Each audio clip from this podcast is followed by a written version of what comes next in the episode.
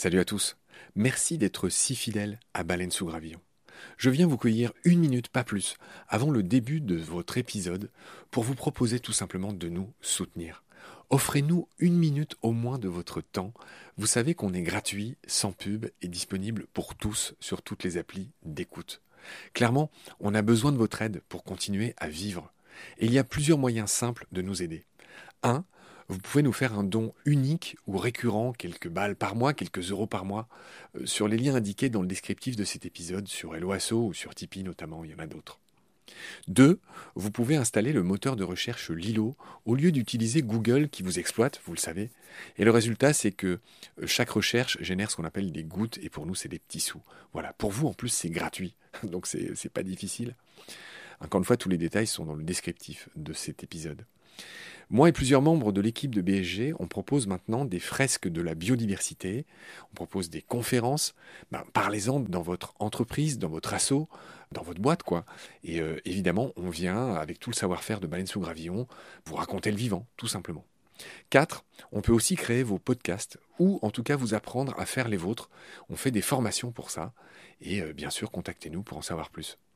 5 on cherche un partenaire pour tout l'écosystème de baleines sous gravillon. Et il y a différentes modalités. On en cherche un pour l'ensemble, on peut en prendre un pour euh, un podcast en particulier, ou euh, ce qu'on fait de plus en plus, on peut en prendre un pour euh, une série d'émissions. Évidemment, euh, c'est négatif, c'est moins cher à chaque fois. Moins bon marché, j'ai envie de dire, parce qu'on n'est pas si cher. Donc euh, voilà, vous pouvez devenir coproducteur de ce qu'on fait. En tout cas, ben, voilà, prenez conscience que ce qu'on fait est certes gratuit, mais on a besoin de vous pour continuer à exister. Moi, ça fait trois ans que je fais ça sur mes fonds, et là, ben, évidemment, je suis obligé de, faire autre chose hein, pour euh, vivre, sachant que France Culture ne suffit pas à me faire vivre. Voilà. Pour nous joindre, c'est simple, contact at baleinesougravillon.com.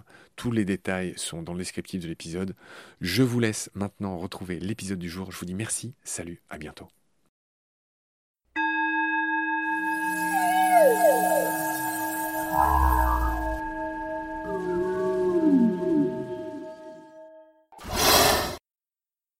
Salut Ludivine. Salut Marc. Il est temps d'enchaîner sur les vipères. Je voudrais qu'on commence par la vipère Péliade. Je voudrais que tu nous dises tout sur cette belle vipère. Où la trouve-t-on? Quel est son nom scientifique? Etc. Alors la vipère Péliade, Vipera berus, elle est présente surtout dans le nord de la France et aussi un petit peu dans le massif central. C'est une vipère qui fait euh, maximum 80 cm. La vipère Péliade, elle a des pupilles rouges, ce qui permet de la distinguer notamment de la vipère aspic, qui elle a les pupilles jaunes.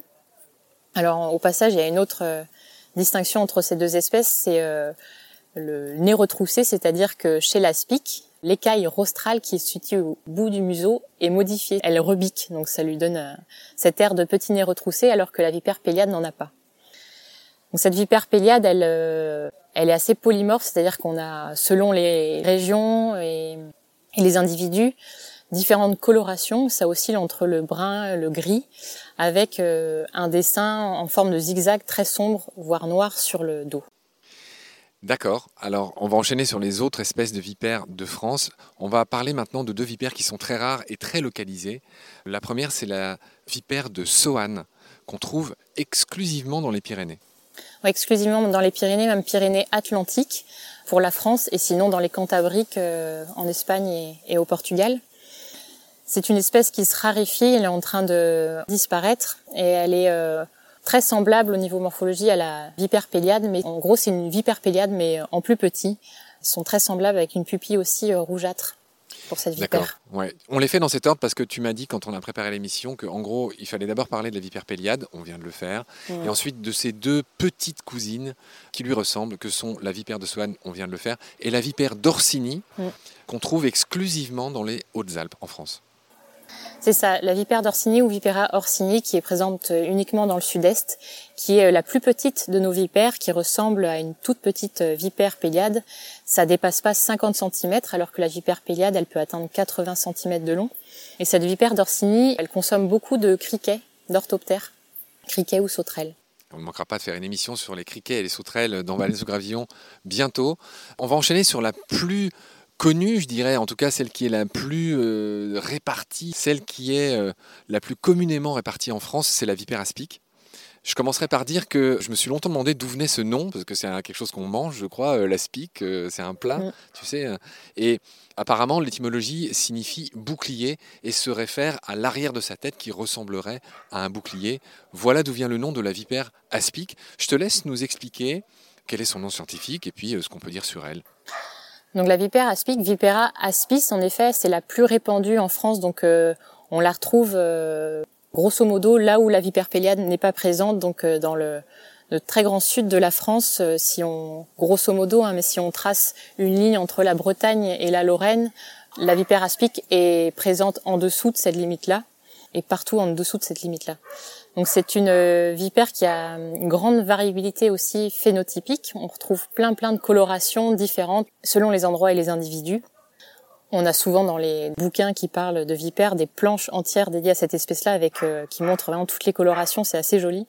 C'est vraiment très variable d'une région à l'autre, du euh, gris-brun au rougeâtre même avec des individus qui peuvent sur le dos avoir comme la vipère péliade ce zigzag sombre sur le dos ou alors seulement quelques euh, taches réparties sur les flancs un peu plus sombres. Très bien, voilà ce qu'on pouvait dire sur la vipère aspic. Je voudrais qu'on parle maintenant, l'émission ne serait pas complète, serait pas complètement honnête si on ne parlait pas des morsures potentielles de vipères. C'est pour ça que les gens les craignent, c'est pour ça que, on l'a dit, la couleuvre vipérine se déguise en vipère, c'est parce qu'elles sont craintes, elles sont venimeuses.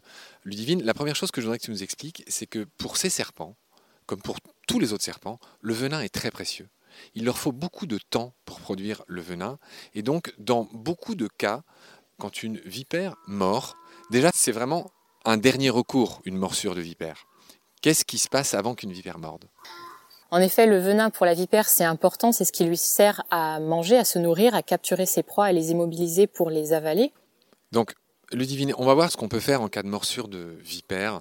On vient de le dire, la vipère ne mord qu'en dernier recours. C'est-à-dire que avant de mordre, il faut vraiment lui marcher dessus pour qu'elle morde. C'est-à-dire que déjà, elle va essayer de s'enfuir, elle s'immobilise. Quand le danger se rapproche, elle peut siffler, elle annonce la couleur en sifflant. Et vraiment, il faut vraiment euh, avoir la malchance de lui marcher dessus, pour elle comme pour nous, pour qu'elle morde.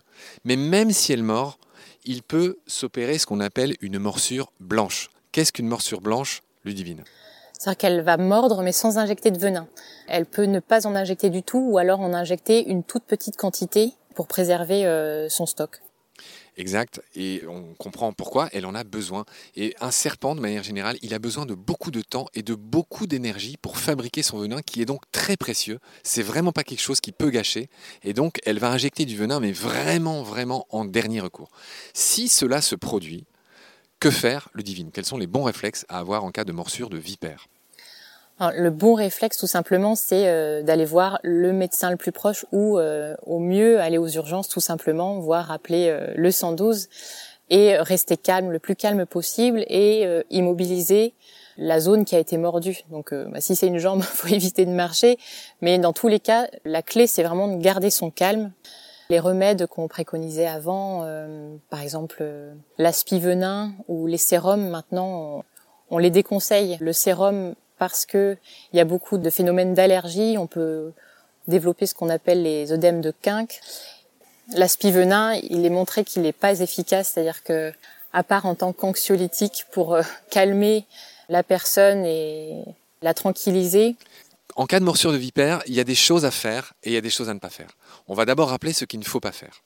Alors, ce qu'il ne faut pas faire, par exemple, c'est faire un garrot. Tout ça, on ne le fait plus. Il ne faut pas sucer la plaie comme on voit dans certains films, ou l'entailler puis la sucer. Tout ça, ce sont des choses de film qu'on ne fait plus du tout aujourd'hui. En revanche, ce qu'il faut faire, tu l'as dit, c'est rester calme, appeler les secours en faisant le 112, nettoyer la plaie, s'immobiliser autant que possible, surélever la jambe pour éviter les gonflements, les œdèmes, attendre les secours en ayant nettoyé la plaie. Je crois que c'est les meilleurs conseils qu'on peut donner, n'est-ce pas?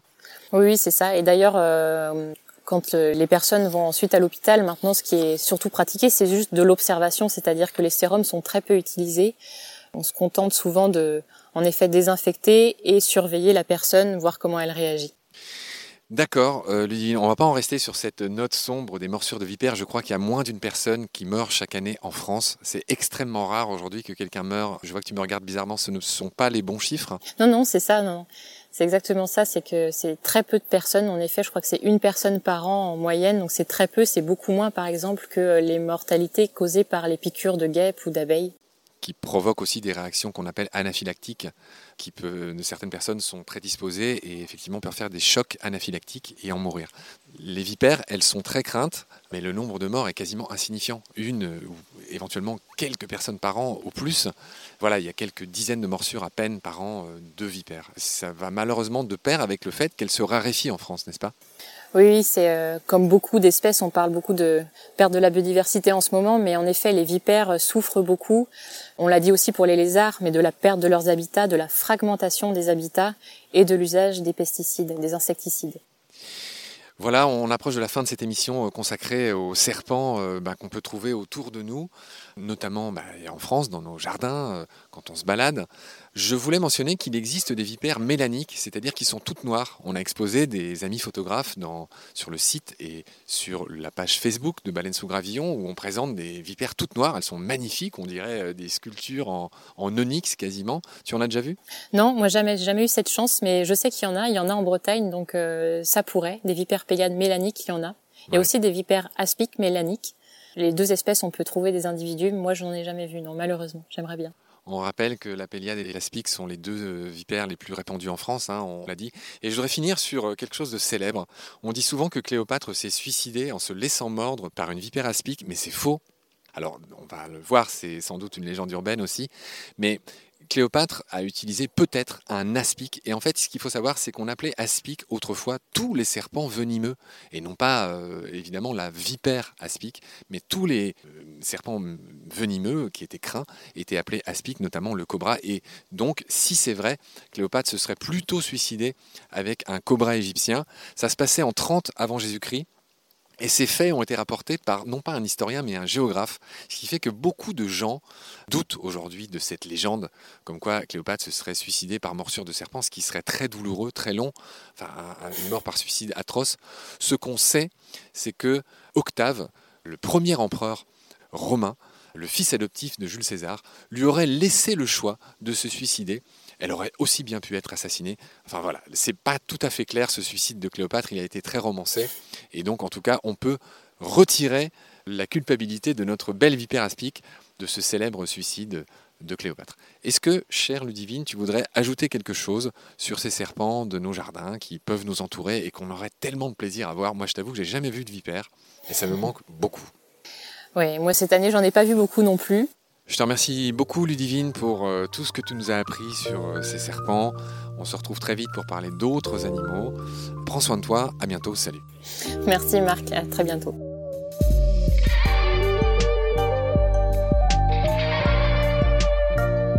C'est la fin de cet épisode, merci de l'avoir suivi. Pour continuer, nous avons besoin de votre soutien. Et vous pouvez nous aider simplement, en quelques clics et gratuitement. Il suffit par exemple d'utiliser le moteur de recherche solidaire Lilo. Ainsi, chacune de vos recherches sur Internet générera des gouttes qui seront reversées au projet de votre choix, comme Baleine sous gravillon par exemple. Vous pouvez par ailleurs vous abonner à nos podcasts comme d'habitude, partager les liens, devenir adhérent de l'association BSG ou encore faire un don sur Helloasso ou sur Tipeee. Grand merci par avance. Je remercie tous mes équipiers pour leur aide précieuse. Je vous retrouve bientôt pour de nouveaux épisodes. Et d'ici là, prenez soin de vous et de ce qu'il y a autour de vous. Merci. À bientôt.